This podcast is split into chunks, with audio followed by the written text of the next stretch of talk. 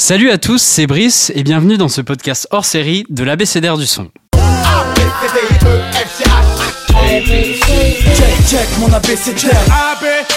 L'ABCDR, l'ABCDR. Je connais par cœur mon ABCDR du son Son ABCDR, ouais. Il y a trois ans, l'été 2020, j'ai pu faire une longue interview avec Giorgio en compagnie de Raphaël Dacruz. Le but, c'était de retracer ses plus de dix années de carrière dans la musique pour le livre qui allait accompagner la sortie de son album Sacré. On a donc commencé par les tout débuts, où j'ai appris notamment qu'il lâchait des freestyles au plus de Clignancourt quand il était encore au collège, et on est alors ensuite arrivé à la 75e session. Et je me souviens sur son canapé, en face de nous, Giorgio se met alors à se remémorer tous les gens avec qui il était, et d'un coup il se met à nous citer le nom de Laura Felpin. Forcément, on est un peu intrigué et il nous dit mais ouais les gars, avant qu'elle fasse de la comédie, Laura, elle était avec nous dans la 75e session, elle chantait, etc.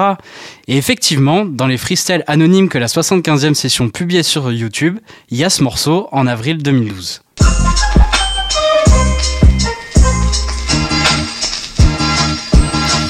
Waiting for this fucking elevator next stage. Mrs. Alligator, baby, can't you see this mouth? I'm gonna give you some cheese to charge it. Stay cool, and I'm chilling with myself, waiting for you to go home. Stay cool, and I'm chilling with myself, waiting on you. Baby, you wanted me so bad, but don't be nasty. I'm gonna make you mine. Hey, don't talk about slide. Well, I'm really gonna, gonna, gonna, gonna be hurt. Yeah, stay cool, and I'm chilling with myself, waiting for you to go. Stay cool, and I'm chilling with myself, waiting on. Ceux qui sont fans de Vanessa Poto, de la Marquise ou d'Annick l'auront reconnu. Oui, c'est bien Laura Felpin, la comédienne et humoriste qu'on a vue sur Instagram, dans la série Le Flambeau sur Canal+, et actuellement en tournée avec son spectacle Ça passe. Et c'est exactement pour ça qu'on avait envie de faire cet épisode, pour qu'il nous raconte un peu cette histoire. Et donc aujourd'hui, on est avec Giorgio. Salut Giorgio. Salut. Et avec Laura. Salut Laura. Bonjour. Et bah super freestyle, tu t'en souviens Ouais, je me rappelle bien, ouais, très bien. C'était dans ma toute petite chambre à Saint-Germain-des-Prés, dans ma chambre de bonne, là, je me rappelle très bien. Ah, ils avaient filmé Et- chez toi Non, ils n'avaient pas filmé chez moi, je sais plus où j'avais filmé. Je me rappelle que j'avais À- à filmé. Saint-Denis, non? Non, j'avais filmé euh, dans le 6e arrondissement, c'est très étrange, et j'avais fait ça juste avant euh, SPM. Ok. Et lui, il avait fait son freestyle de bouche juste derrière. Donc tu vois, les deux se sont filmés le même jour. Et c'est comme ça que je l'ai rencontré à l'époque d'ailleurs aussi. À l'ancienne, ouais. Je sais même pas comment il va.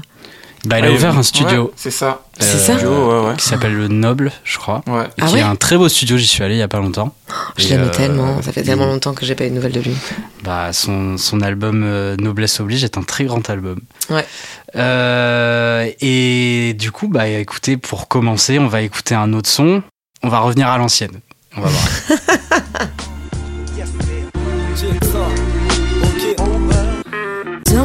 under the rainbow, somewhere under the rain.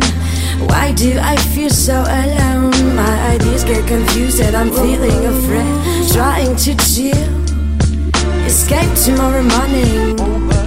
And I'm just getting high and I'm losing my mind. Come on, let burn it down. Mis du temps à comprendre que l'amour était palpable. Les rares fois mon père me frappait, moi qui le regardais plus, qui faisait le sourd et puis basta. Les cours c'était pas ça, mes notes étaient pas belles. Puis j'ai appris que certains potes étaient pas vrais, mais fallait faire avec. J'ai pardonné comme si c'était normal. Résultat, j'ai croisé l'amitié au père Lachaise. Des fois je me demande si vous avez changé, je pense à vous. Mais j'ai trop de fierté et bien grandi depuis mon grand amour.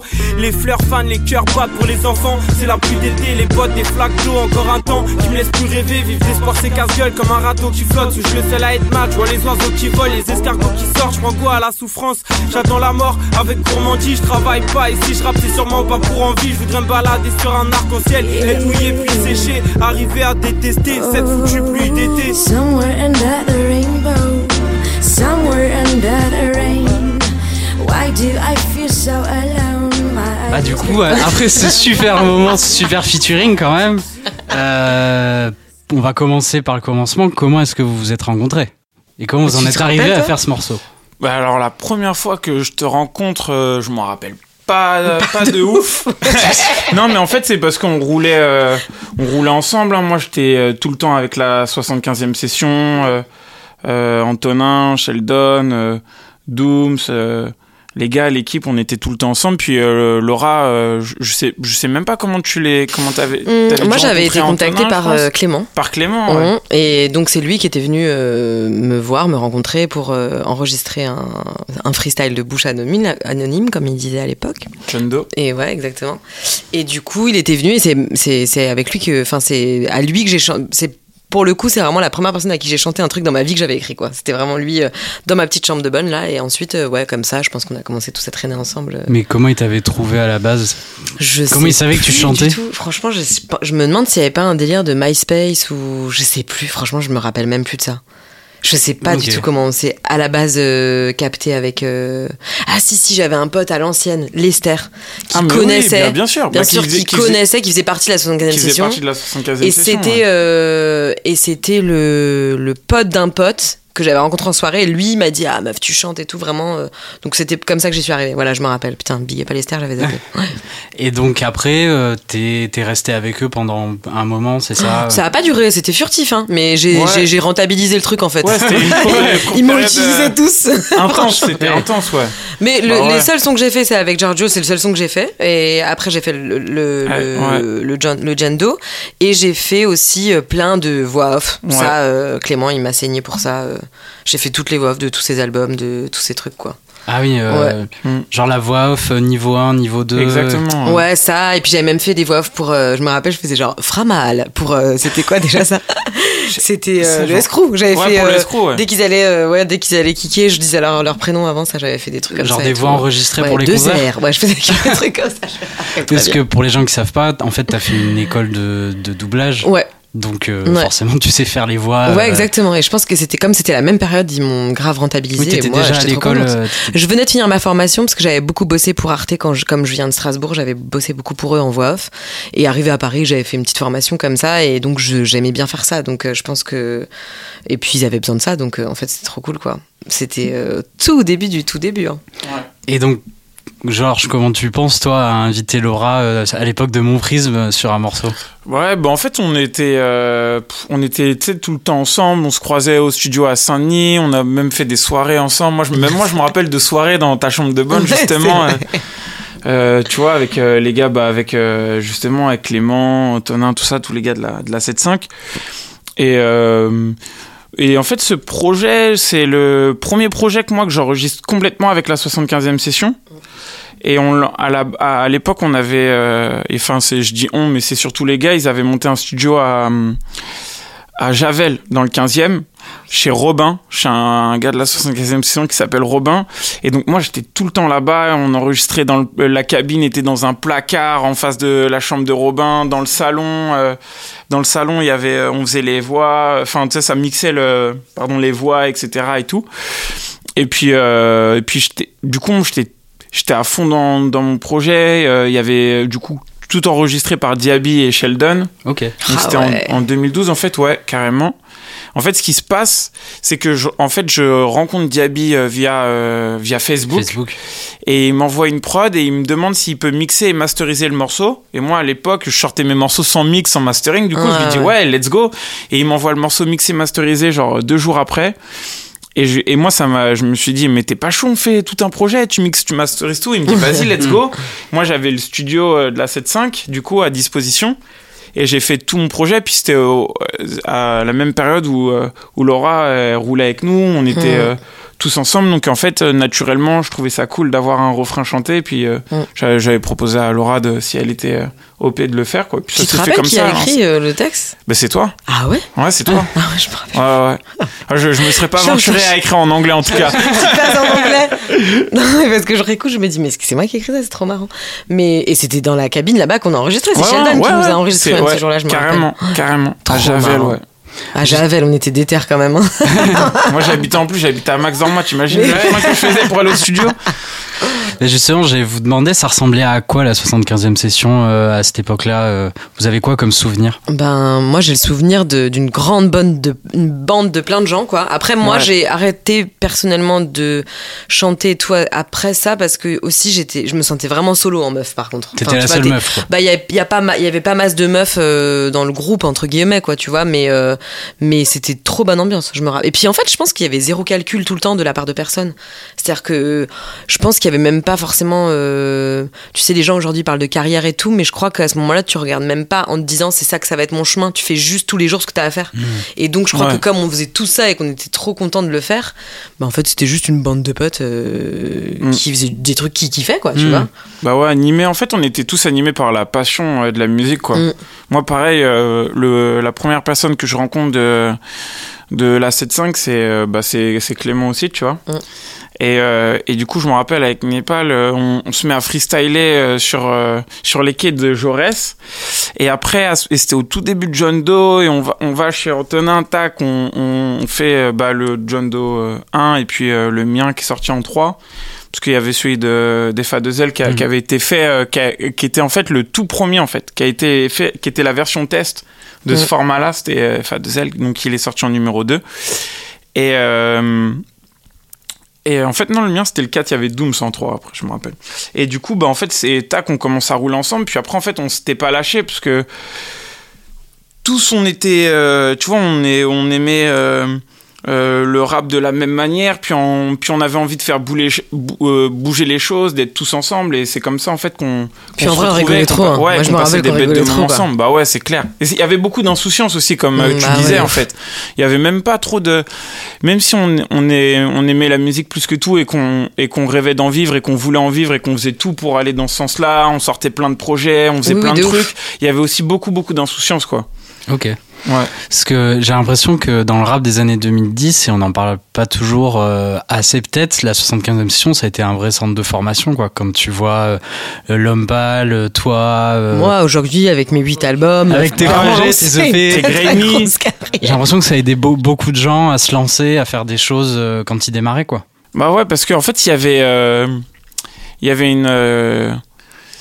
Euh, on, on écoutait beaucoup de rap, chacun avait ses karatés, son style de rap et tout. Et puis en fait, comme il y avait le studio, euh, après celui de, de Javel, il y a eu celui à Saint-Denis, Mm. où, euh, où là, Sheldon, il charbonnait genre euh, H24, il tout le temps là-bas et tout, tout le monde, il y avait plein Là, plein de monde qui devenu passait, plus- il y avait beaucoup de connexions. Mm.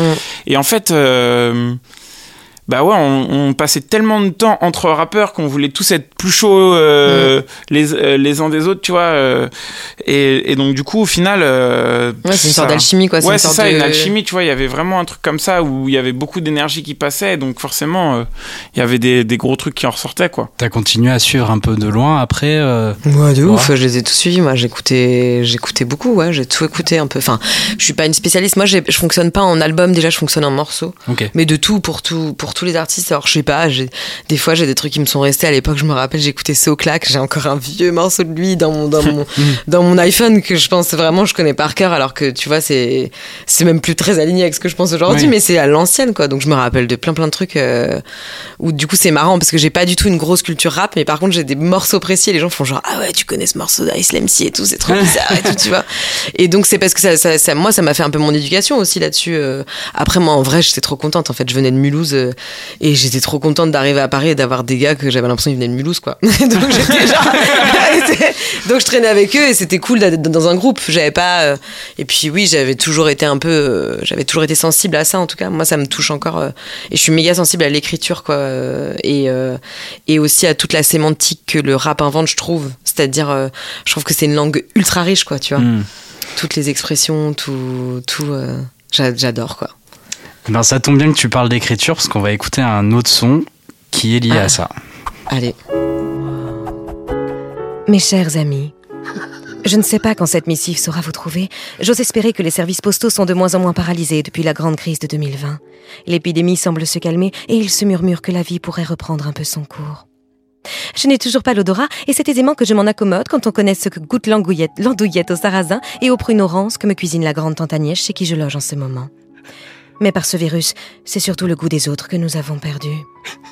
Saviez-vous que plus personne ne s'écoute vraiment, mais que tout le monde parle tout le temps, aussi bien qu'il n'est pas rare de rencontrer dans ce bruit immense quelques personnages grossiers, de ceux qui accumulent au coin de leurs petites lèvres fâchées une matière blanche, que je me plais à appeler la mousson de la bouche ou l'écume des jours.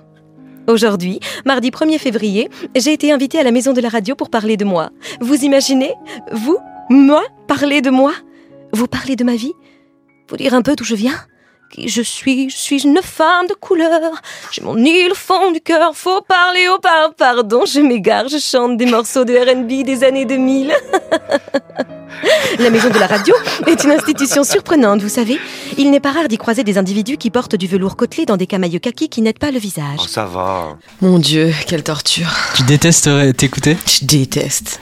C'est compliqué quand on fait de la voix off. euh. Ouais, mais je trouve que c'est vraiment. euh, c'est Non, moi, ça me va très bien. Genre, même de s'écouter ou de se voir. Mais en vrai, je trouve que c'est un, un, un plus parce que du coup, une actrice qui se regarde pas ou une comédienne Oui. qui se regarde pas, elle s'en fout, tu vois. Mais quand je m'écoute et tout, j'ai envie de me mettre des tartes, c'est horrible.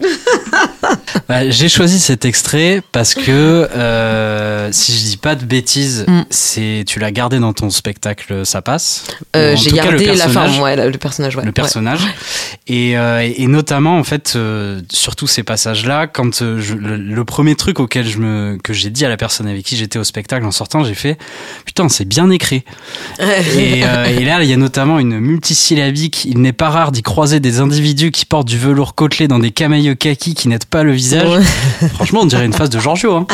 Euh, du coup je voulais te demander d'abord est-ce que vraiment l'écriture euh, c'est un truc qui est important pour toi? Enfin en tout cas dans Ouais. ton spectacle j'ai l'impression vraiment que tu t'es pris la tête sur les phrases etc Ouais, j'ai toujours adoré. euh, euh, J'étais plus à l'aise à l'oral déjà qu'à l'écrit moi au départ, mais j'ai toujours euh, beaucoup aimé ça, le, le- ben, ce, ce que je disais, le verbe, la structure, tout ça. Et donc sur le spectacle, je voulais faire euh, un truc où il y a vraiment un lien. Je voulais que ce soit presque du théâtre en fait. Je voulais pas que ce soit un one man show ou du stand-up, euh, même si j'ai vraiment beaucoup de respect pour ça, mais je voulais que ce soit une forme un peu différente, enfin que, que j'aimais en fait, que j'avais pas trop vu. euh, c'était un peu un mélange, c'est-à-dire je suis pas vraiment en adresse publique, mais en même temps je suis quand même euh, en stand-up à des moments, tout ça. Et il y a donc ces histoires de personnages. Et oui, tous les liens entrent en tout cas. euh, je voulais qu'ils soient bien écrits et que ce soit pas non plus pédant où on se dise ah ouais parce que là pour le coup c'est vraiment le personnage d'une marquise donc elle a un vocabulaire un peu plus élaboré que ce dont on parlerait, enfin comme on parlerait tous les jours, mais sinon j'ai quand même, je me suis quand même appliquée sur la forme. Parce que je trouve ça trop chouette de, de, ouais, de se faire un peu chier pour ça, quoi. Hmm. mais du coup tu tu procèdes comment quand t'écris? Hum, j'ai pas vraiment de. Enfin. Moi, j'ai un problème, c'est que j'écris beaucoup. J'ai beaucoup envie d'écrire la nuit, alors que j'aime trop dormir. Donc c'est vraiment, c'est vraiment un problème pour moi. Parce que je- exactement vrai la même vie. ouais. J'adore écrire la nuit, mais j'aime bien me lever tôt le matin, Ouais, faire mes nuits et tout. Mais c'est très dur parce que des de fois. un peu. hein. De. Et des fois, je suis dans mon lit, je me dis, tu sais, ah là, je crois qu'il faut que je me lève pour aller écrire. Et je dis, non, mais en fait, je vais pas avoir mes 8 heures de sommeil, ça va être horrible. Et, euh, et donc, non, j'ai pas de. Comme j'ai écrit le spectacle avec Cédric, en tout cas, on s'est enfermé dans une maison en résidence. Et au début, on s'est dit, genre, on se lève à 8 heures, on arrête à midi, on reprend à 14 heures, on s'arrête à 18 heures. En fait, ça a pas du tout marché. On s'est dit, mais on peut pas faire ça, c'est de l'artistique, tu vois. ça. Donc, en fait, en allant faire nos courses avec euh, la petite meuf euh, Odile qui nous amenait au supermarché, en allant faire du bois, en rencontrant euh, euh, des gens dans le village qui comprenaient pas ce qu'on faisait là, tout ça. En fait, on a fini par, euh, enfin, en vivant, en fait, on a, on s'est dit, on va, ça s'est venu au fur et à mesure, la créativité est venue et tout, et puis au fur et à mesure, on a affiné les trucs. Mais ce qui était une obsession pour moi, c'était d'avoir un lien, quoi, du début à la Mhm. fin. Après, je vois que parfois, il est pas clair pour les gens. Euh, et c'est pas grave, mais, euh, mais, mais en tout cas, j'ai essayé de m'appliquer à ça, quoi. Mais j'ai pas une méthode incroyable, infaillible Ouais. sur l'écriture. hein. C'est un peu des périodes aussi. Hein. Des fois, t'as des trucs à dire, des fois, t'as rien à dire, quoi. Puis il faut s'ennuyer aussi pour avoir des trucs à dire. Et là, j'ai pas le temps de m'ennuyer en ce moment, c'est un peu relou. Mais je trouve que l'écriture, elle est générée par ça. En Mm. fait, à un moment, quand t'es dans un rendement en tant qu'artiste, il y a un truc de faut que ça s'arrête pour que tu puisses dire des trucs. Et ça, c'est dur, je trouve. Hmm. Je, pense que ça doit ouais, t'arriver aussi. C'est pareil pour moi. Je sais que Ouais. quand je suis actif dans ma vie, Mm. et ben j'arrive pas à écrire. Non, c'est dire que j'ai besoin de prendre du recul. C'est dire que j'ai besoin de rester euh, deux trois jours chez moi où je Ouais. sors pas du tout. Genre je vois personne. Et au bout de trois jours, je me dis mais putain qu'est-ce que je fais? Et là je vais me mettre à écrire. Mais si je suis si je sors le soir avec des potes, que je suis en mode promo, que tac après je vais répéter mon live tout, bah en fait j'ai en fait quand je vis j'ai rien à raconter quoi. J'ai besoin Mhm. d'être de m- d'être à côté de la vraie vie Ouais. pour euh, pour réussir à écrire ouais. mais comment on fait pour être à côté de la vraie vie? Bah euh, Ah, c'est marrant que tu te dis ça. Bah, Parce que- ouais. En fait, c'est plutôt quand tu vis pas ton truc de tournée, ton truc de, de, de, de, de, de promo, d'enregistrement et tout. En fait, c'est précisément parce que d'un coup, t'as une vie un peu genre nulos, enfin pas nulos, mais tu vois, genre un peu genre basique, quoi, que tu te dis que t'as envie d'écrire ou pas du tout Ou est-ce que t'es obligé de te mettre dans un état, je veux dire, Ah non, pour le faire non, c'est parce que moi, genre, euh, je sors quand je dis je sors de la vraie vie c'est-à-dire que genre je me coupe un peu de la vie sociale. Tu sais genre en mode euh, le seul truc que je fais c'est aller faire mon sport le matin genre. Ouais. et après je reste chez moi quoi. Ouais, ouais. je reste euh, vraiment chez moi et après tac ça et là je me mets à écrire je me mets à écrire c'est genre c'est vraiment de, de de me couper un peu du monde. Ouais. J'aime bien. euh, je- Enfin, après, pareil, moi, je suis, euh, je suis comme toi. J'ai pas. Genre, par exemple, sur mon dernier album, on- il y a la moitié qui a été fait à Los Angeles. Mm. Où Oui, là, on était. j'allais euh, dire, ouais, on était dans. parti en fait. Ouais, on était. euh, ouais, du coup, on, on est parti. On est parti loin. Et on était face à une autre culture par rapport au rap qui est euh, genre hyper. euh, impressionnante aussi et, euh, et là bah je trouvais mes moments à moi euh, dans la maison pour écrire on faisait du son on... mais tu vois on, on est parti de avec le but de revenir avec un album ou presque donc Mhm. ça veut dire que quand quand euh, les gars ils sont arrivés à, à LA euh, quand je dis les gars c'est euh, Lucci avec qui j'ai fait l'album et euh, et Nkrumah et Guillaume qui ont filmé qui ont pris plein d'images etc et bien quand on s'est retrouvés un moment tous les quatre là-bas on savait aussi pourquoi on était là, donc Ouais, j'arrivais facilement à trouver T'as du une structure, temps. Ouais, quoi. voilà, c'est ça pour écrire et tout quoi. Mais être en dehors de chez soi, je trouve que c'est un en dehors du bien. quotidien, c'est Mm. vraiment Mm. dix fois mieux quoi. Il y a un truc que les, les musiciens, en tout cas euh, les rappeurs euh, disent souvent, et je voulais voir si c'était pareil peut-être pour toi, c'est que entre deux albums, des fois ils ont besoin de faire une pause juste pour vivre quoi, et avoir des choses après à écrire. Mais euh, c'est méga important parce que en fait c'est juste que comme mais en fait c'est ce qui se passait à l'époque si tu vois les grands auteurs et tout alors t'en as qui prolifèrent en termes d'œuvres et tout parce que déjà souvent c'est des mecs on a tendance à l'oublier qui étaient euh, foncedés euh, trop tristes dépressifs hein, tu sais genre euh, donc voilà c'est normal qu'ils qu'ils fassent des voilà les Baudelaire et compagnie mais en vrai euh, c'est bizarre de parler de la vie quand t'en fais pas l'expérience. Donc t'es obligé de vivre un peu t'es obligé de dire ah, vas-y euh, bah en fait euh, je sais pas moi je me rappelle quand il y a eu le confinement ça m'avait choqué tout le monde d'un coup faisait des trucs sur internet et je m'étais dit mais on n'a pas eu le temps de le vivre en fait. On est tellement on tu sais on n'a pas le recul encore pour en parler et tout de ce que finalement ça nous a fait d'être euh, euh, collectivement euh, confinés tout ça tout de suite. On a mis des trucs en place des lives des machins des gens qui parlaient de ci de ça tu vois. Et moi j'en ai fait partie mais pour le coup j'essaie de faire des sketchs qui n'avaient rien à voir avec le confinement parce que je m'ennuyais tu vois comme tout le monde quoi. Mais je trouve qu'il y a un truc de rendement dans la société qui est un peu pressurisant pour les artistes c'est que en fait il faut faire la différence entre je pense que c'est là où tu c'est la grande question que je me pose en ce moment c'est euh, est-ce que tu cherches à, à moi, moi personnellement, ouais, je vais partir en vrille, je le sens là, ça. Vas-y, vas-y. Non, mais moi personnellement, je me dis que ce qui me fait rêver dans ce milieu, c'est de pouvoir continuer à faire des choix de manière libre et d'en avoir, d'avoir l'occasion d'en faire plein. Tu vois, de recevoir un super scénario ou de me dire je vais faire un, un spectacle ou de même d'enregistrer un son, j'en sais rien. C'est d'avoir la, la, la possibilité de faire ces choix-là. Mais euh, pour ça, je pense que parfois, il faut aussi apprendre à se retirer pendant un temps et à faire les, les, les bons choix. Et faire des choix, ça veut dire quand même la plupart du temps dire non à des trucs. hein. Franchement, le nombre de trucs auxquels je dis non, c'est pas du tout pour faire genre, mais où je me dis il y a 5 ans, mais je suis sérieuse, moi je me prends pour qui, tu vois, dire non à un Ouais, truc. ouf. Mais Bah tu vois, même tu m'aurais dit, tu fais ça sur euh, un petit rôle sur TF1 euh, dans Mimimati, il y a 10 ans, je t'aurais dit, bah, je- de ouf, enfin, tu vois, et aujourd'hui, je me dis, ok, c'est moins vers là Ouais. que je veux aller, ou sans aucun mépris, hein, mais. Donc, c'est c'est ces trucs-là de choix et de pause aussi, je pense, c'est méga important, tu vois.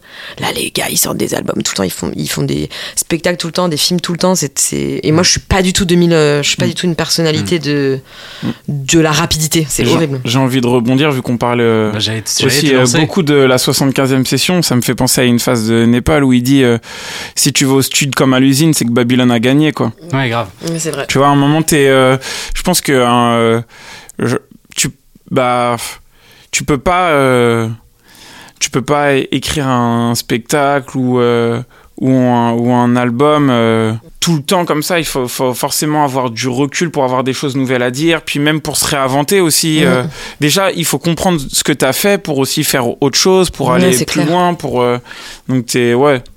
Après, c'est sûr que le, le marché et le monde, il va tellement vite aujourd'hui que ça te pousse à tout l'inverse de, de Ouais, ce c'est temps. vrai. Mais aussi, a aussi un truc de de- d'intégrité et de et de qu'est-ce que tu as envie de proposer euh, dans ton domaine, tu vois? Ouais, mais des fois, tu vois, Mm. en plus, c'est comme tu dis, il faut du temps pour le savoir, ça, tu Ouais. vois.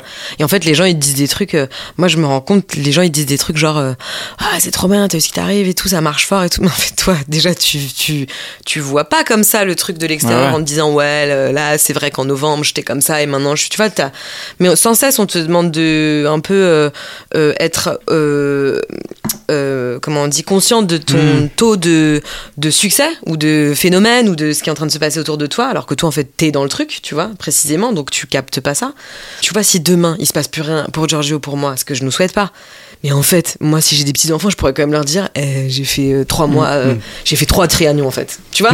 Et ça, c'est un truc de ouf. Non, mais tu vois ce que je veux Ouais, dire? ouais. Et en fait, il faut juste aussi se rendre compte de la chance qu'on a de ces Mm. trucs-là et de se dire, euh, mais franchement, quoi qu'il arrive, t'as fait cinq albums, en fait. C'est- chambé. Tu vois, euh, Ouais. Moi, je, je, je, je, me fais même la réflexion, et c'est un truc que j'ai mis du temps à comprendre, mais qu'il faut pas, euh, il faut pas euh, se définir par ce qu'on fait.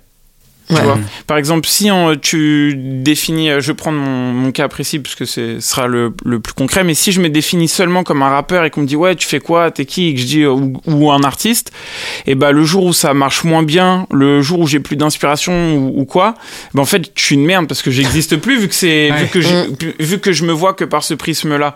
Alors que si je me vois en tant que Georges, en fait je suis tellement plus grand que ma musique ou que ce que je fais mm. que je pourrais avoir euh, mille vies, tu vois. Et en fait, on et c'est et elles, elles sont pas moins bien euh, l'une euh, non, de ouf. par rapport à l'autre ou quoi que ce soit. Et en fait, je pense que c'est important d'avoir euh, ce recul-là. Et je trouve ça, enfin, je trouve ça va dans, dans ta réflexion aussi Ouais, à c'est fond. grave quoi. vrai ce que tu dis. Mm. Ouais. Moi, je trouve que c'est ouais, c'est trop vrai, c'est trop ça. J'avais jamais pensé à ça comme ça, mais Ouais. mais c'est dur hein, de Bah, quand bah oui, pas croire les gens. journées aussi. Ah, euh, c'est ça, ouais. Franchement, et je je sais plus qui disait ça. Je me, je sais plus quel acteur américain disait en fait après la moitié de ta vie consiste à quand t'as du succès à ne pas y croire trop. Que t'es formidable, tu vois. Et qu'en fait, c'est, c'est trop dur parce que quand t'as des gens qui se lèvent après un concert ou quand t'as des gens qui sont en train de te saucer, bah en fait, même si t'es la- le gars le plus humble du monde, vraiment, il y a des mini trucs qui commencent à arriver où tu fais genre comme ça, tu vois. Et en fait, c'est méga important de, de, ouais, de remettre l'église au milieu du village. T'as dit quelque chose euh, à propos de l'écriture, Giorgio, mais c'était en 2015 à Rap Elite. Ok. C'est que euh, t'arrivais à mieux écrire quand ça allait pas super bien.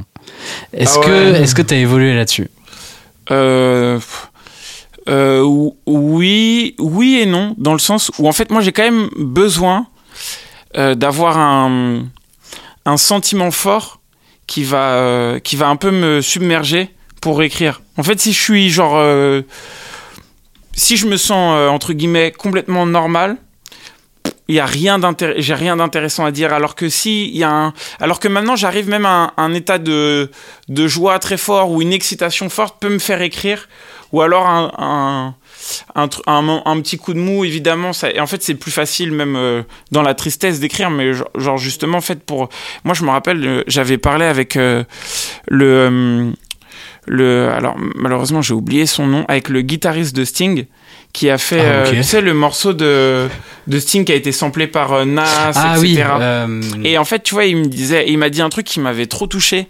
Il m'avait dit, euh, il m'avait dit, ouais, en fait, faut l'écriture, faut le bosser parce qu'il me dit peut-être que tu vas être touché par euh, par la grâce de Dieu pendant un ou deux albums où tu vas être inspiré. Ouf. Mais après, c'est du taf. C'est-à-dire, faut écrire, faut, tu sais, c'est une gymnastique cérébrale et tout. Donc, en vrai, euh, je bosse ça. Mais forcément que quand il y a un truc qui va me un peu m'attrister ou, me toucher, et bah forcément c'est quand tu vas dans ce genre d'émotion, il y a un truc qui est plus libérateur, plus facile d'écrire. Et, et, et justement pour moi l'exercice c'est aussi d'arriver à écrire Quand t'es euh, pas dans ces états Ouais, quand je suis pas dans Ouais. ces états-là. Parce que en fait, j'ai pas envie j'ai jamais envie d'être dans ces états-là. Hmm. Après, comme je suis assez sensible, j'arrive facilement à m'y retrouver. Il me faut pas grand-chose pour me toucher. Mais euh, Comme je suis en dépression depuis 93, Voilà. j'arrive facilement à faire des albums, mais Mais euh, Laura, Gio- Giorgio, il a un avantage par rapport à toi, c'est Ouais. que c'est que c'est un homme. Non, rigole. alors ça, ça évidemment, malheureusement.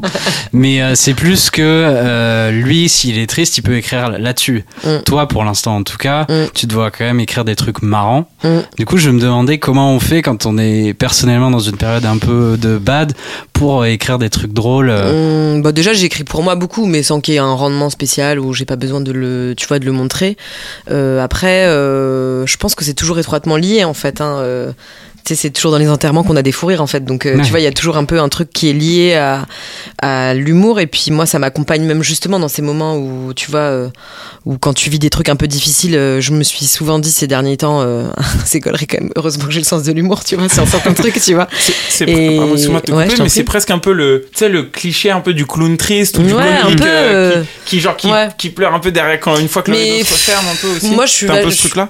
Bah, je suis méga nostalgique, je suis quelqu'un d'assez nostalgique, mais euh, je crois quand même que je suis plutôt partisane de j'ai pas besoin d'être mal pour écrire et j'aime j'ai- je trouve que c'est dur d'écrire sur la joie Je- au contraire parce que bah en fait la joie souvent tu la vis mais t'as pas besoin de, de la de la signifier or dans la société dans laquelle on vit aujourd'hui je trouve c'est trop stylé de parler des trucs joyeux en fait et de Mm. et c'est surtout aussi ce que je voulais dans le spectacle c'était qu'on se dise ah ça se voit qu'elle kiffe les persos qu'elle fait et en fait les gens qu'elle fait sont mignons quoi parce que c'est super dur aujourd'hui d'avoir des points de, de, de, de, de, de- de raccord entre nous, tu vois. Donc c'est un exercice qui est tout aussi difficile. Mais je te cache pas que j'ai quelques journaux intimes bien, bien noircis de des petites merdes qui me sont arrivées. Mais en vrai, euh, et je suis pas tout le temps obligée d'écrire des trucs drôles. En vrai, ça c'est pas, tu vois. Là, je suis en train de, de commencer à écrire des trucs un peu plus fictionnés, tout ça. Et c'est ce qu'on appelle un peu de la dramédie, mais tout se rejoint, quoi, tu vois. Donc euh, je suis pas dans le rendement de la vanne. Et d'ailleurs, c'est pas du tout, euh, même dans le spectacle, je suis pas du tout dans un truc de rythme de vanne. Non, non, bien sûr. Il y a un autre point commun, je trouve, que vous avez aussi, c'est euh, dans deux registres différents. Euh, c'est, euh, je trouve que dans, enfin, dans ton spectacle, il y a des personnages où tu parles d'autres personnes. Euh, Giorgio, toi, dans ta musique, t'as toujours euh, parlé aussi des autres, même sur ton dernier album, tu parles de tes potes. Euh, je trouve qu'il y a un truc où vous observez aussi beaucoup le monde qui vous entoure. Euh, Est-ce que c'est important pour vous de pas être tout le temps auto-centré quand vous, quand t'écris un spectacle, quand t'écris un morceau, de pas parler uniquement de soi et de regarder un peu aussi autour? Je trouve que Hum, bah, je pense que quand tu parles de toi, tu parles des autres, en fait. C'est ça le truc. Donc, en fait, enfin, quand tu parles des autres, tu parles de toi aussi. Donc, en fait, c'est pas toi une question d'égocentré, parce qu'en Mm. plus, quand tu vas sur scène, t'es quand même pas mal au centre du truc. Mais c'est juste, euh, oui, je pense que c'est fondamental euh, d'observer euh, le. En fait, moi, ce qui me fait toujours bizarre, c'est de me dire, ah, c'est trop bizarre là ce qu'on fait. Je me dis tout le temps, ça m'arrive souvent, je me dis, mais c'est trop bizarre. On croit vraiment, chacun, on croit que on parle toujours des autres comme si on n'était jamais les autres en fait. Mais on est vraiment dans la même masse d'humains, on est une espèce quoi. Hmm. Moi ça me rendait débile ces trucs de, tu sais, de, je sais pas si vous savez, mais il y a un truc qui s'appelle l'overview effect. C'est quand les astronautes partent euh, loin de la Terre, en fait ils voient la Terre à une échelle tellement lointaine que ça les nique dans leur système euh, psychologique. C'est-à-dire en fait quand ils reviennent sur Terre, ils ne peuvent pas comprendre les frontières, euh, les passeports, euh, les- en fait, ils arrivent plus à comprendre la notion de frontières, de limites, euh, parce qu'ils se rendent bien compte qu'on est dans un écosystème où genre on est, tout petit. on est, on est une espèce parmi tant d'autres. Et c'est ce que j'ai voulu aussi dire dans le spectacle. En fait, on est vraiment pas mieux ou moins bien vivant qu'une huître, parce qu'en vrai, on est Mm. vivant d'une autre manière. Et juste, du coup, les, les, tout ce truc, ouais, j'ai complètement perdu la- le début de la question. hein, T'as vu, t'as vu, je suis C'est partie. de parler des autres. Mais du coup, oui, forcément, c'est c'est, euh, parler des autres, c'est un peu parler de soi, parce qu'en fait, on est tous ensemble, quoi, tu vois. Hmm. Moi, c'est un vrai truc qui me rassure dans le fait de me dire euh, ah ouais, on est ensemble en fait. On va, on va tous mourir ensemble. Enfin, tu vois, genre euh, on va traverser les trucs de la vie ensemble. Et cette communauté ou ce truc qui relie les gens. Après, c'est nous en tant qu'artistes qui trouvons peut-être l'endroit où ça touche quelqu'un et tout. Hmm. Mais c'est ça le plus intéressant, je trouve. Et toi, c'est un, c'est un truc qui est dans ta musique depuis longtemps et qui est même dans le rap du 18e euh, de base aussi, quoi, de vraiment parler de son environnement. Ouais. Bah moi en fait ça, moi je et ça va rejoindre ce que ce que dit Laura. En fait moi dans le le rap, ce qui m'a le plus touché hein, en tant qu'auditeur et fan de rap, c'était quand je me reconnaissais dans une phase ou dans une pensée, tu vois, à travers une pensée, à travers un fantasme, à travers euh, une idée ou quoi. Ou, euh, tu vois même ça raconte la vie et en fait je veux dire putain mais c'est ma vie aussi mais j'avais pas réussi à mettre des mots dessus ou quoi Mmh, que ce grave. soit Et moi c'est ça qui me touche le plus dans le rap et, euh, c'est- et du coup, c'est ce que j'essaie de faire le plus. Et en fait, c'est vrai que finalement, plus ta musique, elle est personnelle, et bah plus elle peut aussi toucher les autres parce que ça se joue sur des détails, en fait. Et, et, euh, et en même temps, quand, quand je fais ma musique, bah, j'ai envie de représenter euh, les miens, quoi. J'ai envie de représenter aussi euh, mes proches, euh, bah ouais, mes amis, mon, le milieu social d'où je viens. Genre, ouais, il y a ce truc-là un petit peu de. J'ai envie. Vu que j'ai la chance de d'être entendu, j'ai envie de faire passer aussi, euh, tu vois, le, le- les, les, les messages que j'entends autour de moi. euh, parce qu'en fait, moi, c'est ça qui m'inspire, c'est c'est la vie en règle générale, c'est dire que ça va être autant mes propres émotions, mes propres réflexions, mais ça va être aussi celle de mes proches, des, des, de, tu vois, des choses que je vois, que je trouve un peu ouf, ou des réflexions que j'entends d'un pote qui va me dire, qui pense comme ça, et je me dis, putain, mais il a tellement raison. Mmh. Et, et, du coup, j'ai envie d'en parler dans ma musique, j'ai envie de le partager, quoi. Mais, quand, mais tous ces détails que vous observez, vous les notez, vous les vous gardez juste en tête ou euh, ce que euh, moi, ça, ça, dépend. Parfois, ça va être. Parfois, je le, je le note où je me dis ah là faut genre il faut que je me souvienne de, de, mm. de ce moment présent mm. et parfois euh, c'est des trucs qui me restent en tête et, euh, et quand je me mets à écrire je fais je vais faire tourner des prods et tout puis à un moment je vais me dire ok de quoi je parle? Puis après c'est des idées qui qui qui jaillissent comme ça qui me reviennent et, tac je le note je pars d'une phrase puis après ça, ça découle quoi toi, Laura, ce que, ce, qui est, ce que je trouve toujours assez fort dans tes personnages, c'est que souvent, c'est, euh, enfin, comme Georges parlait pour sa musique, c'est sur des détails. Tu te dis, ah ouais, putain, j'avais jamais remarqué, mais c'est vrai que ce genre de personne fait tout le temps ça. bah, merci. Mais. Euh moi, moi, je traîne grave avec les gens que je joue, en fait. Enfin, euh, la petite dame là qui est sur WhatsApp dans mon spectacle et tout, c'est ma daronne. Ma daronne, je peux la regarder mm. trois heures, en fait. Et je suis pas. Ce que j'aime bien, c'est quand je suis dans mon milieu euh, naturel avec euh, les gens qui m'entourent, qui sont proches. Euh, tu peux traîner avec eux sans qu'ils sans, sans, sans qu'ils captent que tu es en train de les observer, tu vois. Genre mes grands-parents, moi, j'adore vraiment traîner avec mes grands-parents qui ont 90 ans, donc vraiment plus rien à perdre fondamentalement, quoi. Et je trouve que c'est incroyable d'observer des vieux, genre. Mais je traîne pas un peu avec eux, tu sais. Des fois, je passe deux jours avec eux, c'est vraiment relou parce que genre ils ont 90 ans et qu'on n'a pas le même rythme de vie, mais j'adore observer. Euh, en général, je fais que des gens que j'ai observés en fait. J'ai du mal à faire des persos inventés. Euh, il y a longtemps où on m'avait dit ouais pourquoi tu fais jamais de personnages de bourgeoise et tout et pourtant je viens d'un milieu plutôt bourgeois mais en fait, je me suis rendu compte que déjà, j'aimais pas trop euh, leur comportement. Donc, c'était dur pour moi de jouer un truc que j'aimais pas. Je trouvais ça un peu hmm. dur et ça avait pas trop sa place dans le spectacle. Et en fait, après, j'ai capté, là, en, traînant euh, pas mal avec des ultra riches, mais genre de nymphes, tu vois, de comment ils parlent des gens qui travaillent pour eux, chez eux. Euh. Et là, d'un coup, je me suis dit, ah ouais, j'ai trop envie de faire ce perso, j'ai trop envie de parler de ça, mais parce que j'ai mis deux mois à, à tout scanner, quoi. Mais je me rends pas forcément compte que je fais ça mais parfois je traîne avec euh, genre je traîne avec des potes à moi et je les observe tellement qu'à la fin vraiment tu sais je vais avoir les mêmes expressions euh, je suis sûre que là si je traîne avec Giorgio deux jours après je vais faire des mêmes ah oui on veut un personnage de Giorgio. eh, je vais plus rien dire maintenant. Et ça me fait penser moi j'avais trop kiffé. Euh, je, crois que c'était à Noël quand, tu étais, étais rentré dans ta famille et, et, tu demandais à ton à ton petit ref les nouvelles expressions.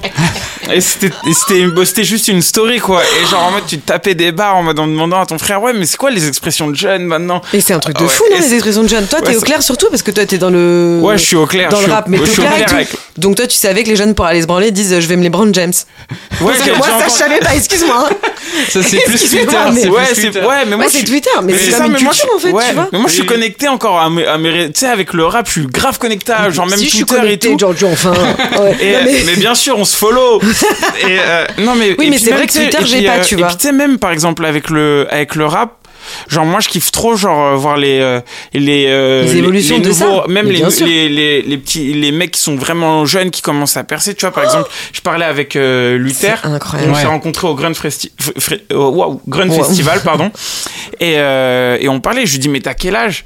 Et il me dit ouais j'ai 19 ans. Et il est de 2003 et moi, tu vois, je suis de 93. Il est 2003, ça bah me panique de et, et, les mecs, ils sont archi chauds, leur musique, elle est, elle est, mais c'est trop elle. Est, elle est trop stylée. Mais c'est pour ça que je déteste les gens qui disent, euh, bah, le rap, c'est vraiment la sous-culture, c'est de la merde, tu vois, notamment les gens qui sont plus à la page des expressions et tout. Mais moi, je me rappelle, j'ai entendu un gars dire ça l'autre jour à son pote dans le métro, je trouvais ça trop galerie. Son pote, il parlait, il parlait, et à un moment donné, il s'est retourné, il a dit, eh, mais en fait, toi, t'es un bruit. Et je me suis dit, mais c'est trop drôle, tu vois. c'est trop beau comme image, en fait, c'est trop marrant de dire ça.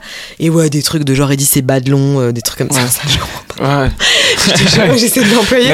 Mais, après, il y a aussi un âge où je trouve, tu peux plus les. les, et c'est marrant, je parlais ça avec mon amie Géraldine Lacache l'autre jour qui me disait Meuf, est-ce que, est que tu crois que je peux te dire je suis chaud? Parce qu'elle, elle, elle me dit Moi, j'ai pas envie de dire je suis chaude quand il se passe un truc, mais elle me dit Mais en même temps, j'ai l'impression de faire trop tiep quand je dis Ouais, je suis chaud, on y va, tu vois. Et je dis Non, franchement, tu peux encore le dire, tu vois. Mais c'est vrai que là, on commence à flirter avec un âge où il y a des trucs qu'on peut plus dire, quoi. Hmm. Toi, dans tes textes, essaies de renouveler ton vocabulaire euh, au fil du temps, d'utiliser des nouveaux mots? Euh. Ouais, sûrement que oui. Après, après, je fais quand même attends. En fait, en fait, c'est le vocabulaire. Bah, tu, on- tu le sais très bien. Tu sais, le vocabulaire dans le rap, il évolue. Il y a Ouais, plein d'expressions qui évoluent tout le temps, des nouveaux mots qui sortent. Après, euh, moi, je, je sais que quand j'écris, en fait, j'écris comme, euh, bah, plus ou moins, parce que forcément, il faut mettre euh, de la forme et, et du coup du style. Mais j'essaie d'écrire comme je parle ou comme avec mes proches on parle. C'est-à-dire que, tu sais, s'il y a des expressions que je, je vois qui percent dans le rap, mais que autour de moi personne les dit, je vais pas les dire parce que là, Mhm. j'aurais un peu l'impression d'être euh, d'être un perso ou tu sais, genre, je me sentirais con en fait. Je me Oui, parce qu'en sentirais fait, pas c'est quand moi-même. même super important dans le rap, en Ouais. fait, en vrai, ce dont Bah on ouais, parle. y a- c'est un truc d'identité en fait, de, Ouais. de qui tu es, comment tu fais ta Mais C'est-à-dire que ça doit et être tout. une vraie pression quand même de se dire, là j'écris du rap, ça va tellement vite en plus le rap, il y a tellement de jeunes et tout Mm. qui arrivent, que tu dois quand même te dire, faut que je reste un peu dans le coup. Mais genre, euh, faut pas non plus que je commence à Je dire pas, des expressions je qui sont pas les miennes, hein. tu calcules ouais, pas ça. ouais, toi. ouais, ouais, je fais pas trop attention à ça, mais ouais. C'est parce que t'es un 93, c'est pour ça. mais euh, mais ouais, après c'est sûr que bah ouais, après il y a des tu sais il y a des nouvelles expressions que je que je kiffe ou, ou qu'on emploie tous. Du coup, bah forcément tu T'en as une là, dire. genre Une expression que t'as appris il y a pas longtemps que tu kiffes? Une expression que j'ai appris. pff, non, j'en ai pas en tête là comme ça. Mais par exemple, je dirais pas punaise, tu vois. Ouais. C'est dit. Mais vous avez, vous avez beaucoup de différences d'âge Non, pas tant. Non, non, 3 ans. Ah ouais. voilà. Mais je pensais qu'on avait plus. Je sais pas pourquoi. Après, Euh, je faisais. il moi, vieillit je- pas, je il vieillit faisais- pas, Giorgio, en fait, je il a fais- vraiment une je fais tête de toujours bébé. l'air d'avoir 22 ans. euh, Ouais, voilà. Ça, je fais jeune et du coup, quand j'avais 19 ans, je faisais vraiment Ouais. très bébé, quoi. Mm. Surtout, tu, tu dis que dans ta tête, t'as toujours 22 ans. Ouais, c'est euh, vrai. C'est Je vrai fais ou pas, tout- ça Ouais, ouais. Ah ouais moi j'ai. Même je- les lendemains de soirée Quoi? Même les lendemains de soirée? Bah, le lendemain de soirée, je les sens un peu, mais. plus dur. mais Mais à en l'époque, tu faisais pas trop de soirées, moi j'avais l'impression. Enfin, t'étais pas Non, trop moi, un gars qui ouais, moi, je disait suis et quand tout. même tranquille, moi. Ouais. Je- ouais, Moi, je me rappelle vraiment après, juste quand que c'était m'en- vraiment marrant, quoi. Ça, je me rappelle maintenant quand je t'ai vu avant, je me suis dit, ah, mais je me rappelais pas, il était marrant, c'est vrai. non, mais c'est vrai, bah, tu sais, on s'est pas vu depuis méga longtemps. Ouais, et en fait, quand fait tu revois quelqu'un, tu te dis, ah oui, je me rappelle que je te connectais avec lui parce que je te, je me, je te vois très bien avec ton petit jogging blanc là, en ton full Lacoste, je crois que c'était un Lacoste, je sais Ouais, pas. moi j'étais souvent en Sur les survêt, quais hein. là, vers Saint-Michel, et t'étais tellement marrant. Avec une petite crête, apparemment. De Ah ouais, c'est vrai. Méga petite crête et cheveux plaqués vers le, ouais, vers le vrai, devant. Même sur ouais. les quais, on avait fait des soirées. tout. Ouais, on avait trop Avec rigolé. ta super pote qui avait fait genre la nouvelle star ou un truc Mais comme ça. bien sûr, Paola, ouais, exactement. Ouais, ta super pote de l'époque. Ouais. Ouais. Je vous propose qu'on termine en écoutant un morceau à toi, euh, Giorgio. Et après, je vais t'expliquer pourquoi. Allez. Allez.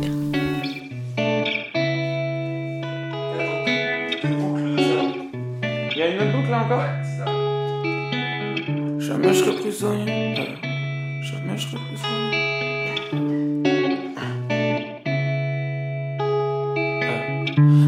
Euh, prisonnier d'un regard extérieur. Mauvaise manip, les yeux qui pleurent à cause d'un extincteur.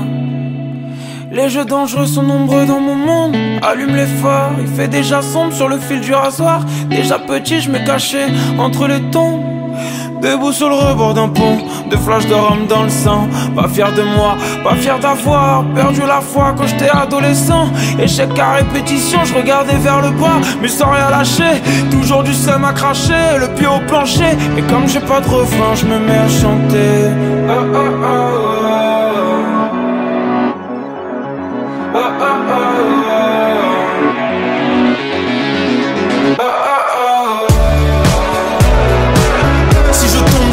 fois, je me relève sept fois. Je vais me battre, m'arracher. Si je tombe six fois, je me relève sept fois. Si je tombe six fois, je me relève sept fois. Jamais abandonné. Si je tombe six fois, je me relève sept fois. On vient donc d'écouter le morceau 7 fois de ton dernier album. Yes. Euh, J'ai choisi ce morceau parce que bah, tu chantes euh, sur euh, presque tout le morceau. En tout cas, au moins beaucoup sur le début. Ouais. Et bah, Laura, je crois que t'aimes bien le chant aussi. Euh, dans ton spectacle, tu chantes quand même, notamment à la fin. Euh, je vais commencer par toi, euh, Giorgio. Euh, Est-ce que c'est depuis le début que tu, tu voulais aller vers le chant? Euh, Est-ce que c'est un truc où tu as pris des cours, que tu as appris? Euh, Est-ce que c'est important pour toi de- de- d'aller de plus en plus vers le chant dans ta musique? Alors c'est c'est pas du tout euh, important et c'est pas du tout venu dès le début parce que moi dans le- dès le début j'étais dans un rap euh, radical. Bah oui. Euh, donc j'avais j'avais jamais pensé chanter dans ma musique quand j'ai commencé le rap quoi. D'ailleurs à l'époque ça se faisait pas. Ouais. Bah, quand tu voulais du chant euh, sur, euh, sur ton morceau, T'invitais euh, t'invitais Laura. mais c'est ça, non, mais t'invitais soit un chanteur, soit une chanteuse, euh, mais c'était jamais le rappeur qui chantait. Et, euh, et en fait, au fil du temps, bah, le rap, euh, il évolue constamment, il a évolué, il y a eu de plus en plus d'artistes qui ont commencé à, à chantonner, à chanter dans leurs morceaux, etc. Et moi, c'est vrai que j'ai j'ai toujours euh, écouté d'autres musiques que le rap. Et, euh, et, euh, et puis à un moment, j'étais tellement dans le rap que j'avais forcément envie d'écouter complètement autre chose euh, comme style de musique. Et donc en fait, à un moment, c'est un mélange de toutes ces influences que je me suis accaparé, qui ont fait que même moi, j'avais envie de chanter, d'avoir des mélodies comme ah, tel style de rock ou quoi que ce soit, mélangé à ma musique pour euh, l'enrichir, pour la nourrir. Et, maintenant, quand je fais un morceau, bah, c'est vrai que je en fait, j'ai pas de limite, je m'interdis rien. Donc, tu vois, par exemple, c'est très rare que je chante sur tout un couplet, comme sur le premier couplet Ouais. de ce morceau. Mais si j'ai envie de le faire, bah, je le fais. Si je le sens, je le fais. Mais pour moi, c'est pas une obligation. C'est c'est vraiment un, un pur choix artistique parce que j'ai envie de le faire à ce moment-là sur ce morceau-là. Et si au, au- au contraire j'ai envie de rapper de A à Z et qu'il n'y ait pas du tout de chant, bah, je m'interdis pas de le faire non plus parce que si, si je sens que ça va servir au morceau, bah, je je chante pas quoi. Hmm. Donc il y a, il y a vraiment pas de règles. Mais disons que c'est comme si c'était une, une corde de plus à mon arc et que, et que quand j'avais envie de que mon identité elle se crée à- en fusionnant différents styles et en chantant à, à des moments sur un couplet, sur un refrain, ben, je me le permets. Hmm. Ouais. Laura, toi aussi, j'ai l'impression que c'est important depuis un moment, quoi, même dans tes Mm. personnages sur euh, quotidien. Je me souviens notamment d'une chanteuse, euh, fait une chanteuse de variété française qui sortait Ah, un EP, ouais, ouais. euh, et tu chantais très bien dessus d'ailleurs, Euh, même sur la vidéo avec la 75e session. C'est trop drôle parce que j'ai fait ce truc-là devant Denis Brognard et que c'était en plateau et j'avais fait une chanteuse des années euh, 2000 quoi. Hmm. Et en fait lui il a pas du tout compris que c'était une blague et il m'a dit après c'est qui cette chanteuse? J'ai dit, Ah. J'ai dit en fait non. Donc personne n'avait rigolé ce jour-là quoi. C'était un Hmm. spectacle mais c'était pas du tout. euh, Mais ouais ouais j'adore ça. Mais moi j'adore. euh, Je suis trop contente en plus de. de... J'aime trop la musique, mais je suis aussi grave contente de pas en faire euh, parce qu'en fait, euh, c'est comme euh, j'avais grave la flemme de faire du cinéma au début parce que je me disais ah non mais j'aime trop les films pour en faire. Enfin tu vois, j'avais pas envie de faire partie du truc, j'avais envie que de rêver quand je voyais le truc. Et c'est un peu pareil pour la chanson. Je pense que j'y viendrai à un moment. Mais pour moi, c'est tellement important et j'aime tellement ça que je vais mettre 20 ans à y aller, quoi, je pense. Mm. Mais euh, j'aime trop ça, ouais. Et, c'est, et, et je trouve que dans, dans, dans mon écriture et tout, euh, il y a ce truc un peu presque chanté, enfin presque. En tout cas, la voix est méga importante dans mon. Plus que la chanson, Et la voix est méga aussi. importante. Ouais, et le rythme, donc euh, la musique, quoi, du truc. Pour moi, c'est vraiment deux arts qui se rejoignent. euh. Et d'ailleurs, c'est marrant parce que je trouve que c'est dur pour moi d'imaginer qu'un bon comédien, par exemple, il a pas le sens du rythme ou qui. Tu vois Parce que quand on joue ensemble et tout, il y a fondamentalement ce truc de musique, quoi. Mais je voulais te demander si toi tu chantais des fois genre chez toi en mode euh, tu te fais des, des trucs de sous la douche mais tu pousses vraiment la voix.